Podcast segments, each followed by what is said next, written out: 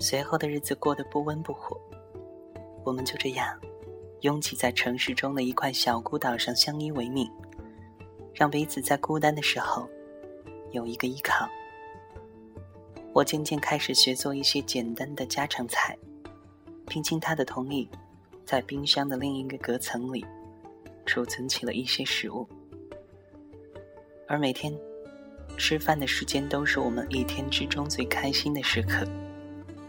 他尝着我的手艺，总说最近的确进步了不少。而每当此时，我都会默默的想：如果不是他，也许我现在还在外面吃快餐呢。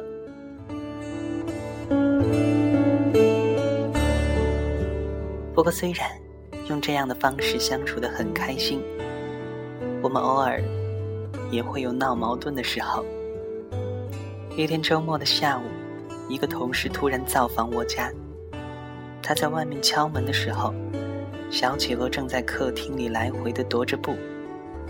我从猫眼往外一看，慌忙的抱起它塞进冰箱里，然后猛地关上冰箱门。它很生气的在冰箱里蹦跶着。我打开门一看，它叉着腰瞪着我，正准备冲我嚷嚷。我连忙做了一个嘘的手势，告诉他不要声张，有客人来了。要是让别人知道我的家里有一只企鹅，就麻烦了。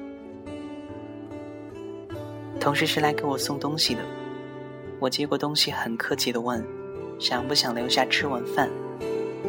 没想到他居然爽快的答应了，啊，弄得我一时不知所措了。因为做菜就得翻冰箱，可是我的冰箱里现在藏着一只企鹅。我把同事安顿在客厅里，然后想去冰箱里看看。有什么可以吃的东西？怎料一打开冰箱，里面的食物就已经被小家伙弄得乱七八糟。鸡蛋被一个一个打破，猪肉被踩成了肉泥，西红柿糊在了土豆上，西兰花被啃得只剩下了茎。于是我只好尴尬地拿出这些残渣来，做了一锅乱炖。没想到。同事居然还吃得津津有味。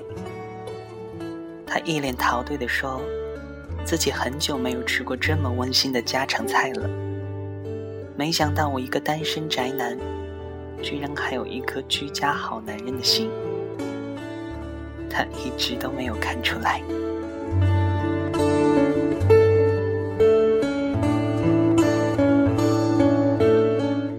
事走后。我连忙把他抱出来，跟他道歉，说今天真是难为他了。但我还没有做好让别人知道我有一只企鹅的准备。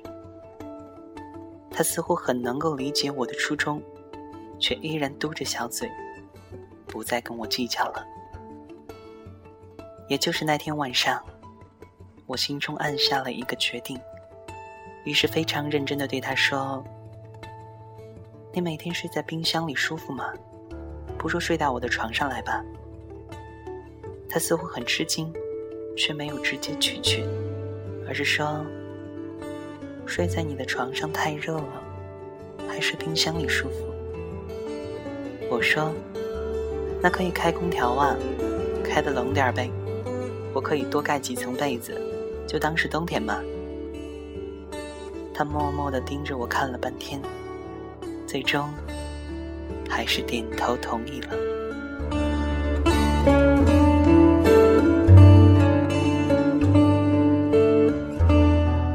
于是从那之后，我便和一只企鹅睡在了一起。我们一起吃饭、聊天、看电视，有时候我还会给它洗澡。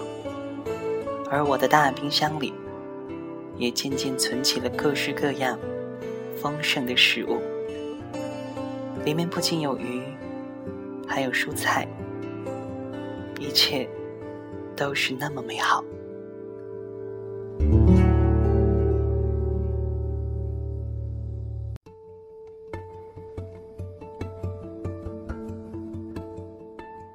我每天晚上回家，都会做一大桌饭菜和他一起吃。而从那以后，我再也没有了睡前翻一翻冰箱的习惯。就这样过了很久，直到上星期的某一天，我的父母要来家里看我，我很高兴的把这个消息告诉了他，可他却非常的不情愿。他问我：“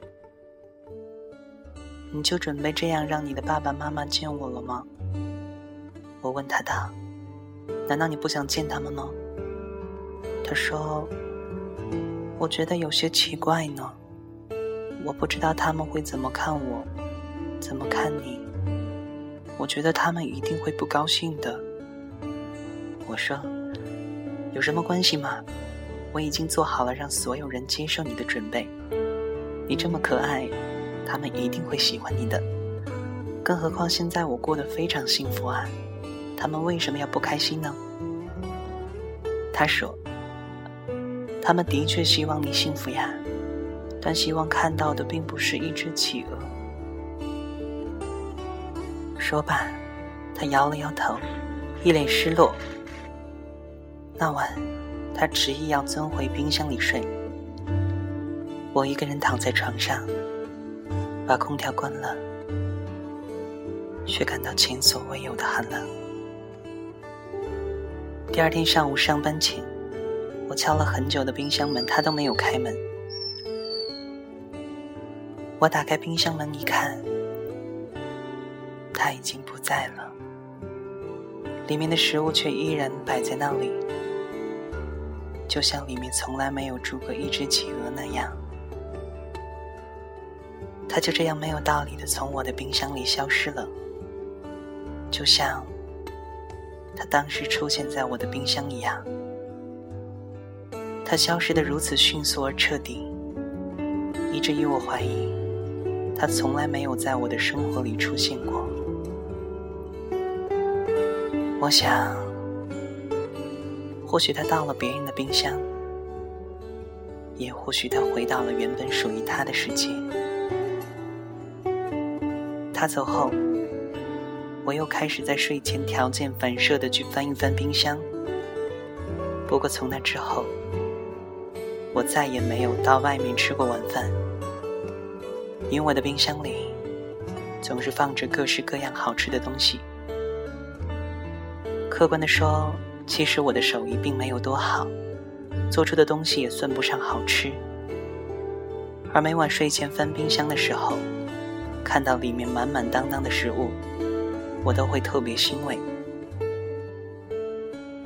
有一天，朋友问我：“为什么你总是买一大堆东西塞进你的冰箱里呀？就不能等吃完再买吗？”我想，如果它总是满的，就不会再有企鹅住进来了吧。尽管我非常想念那只没有节操的。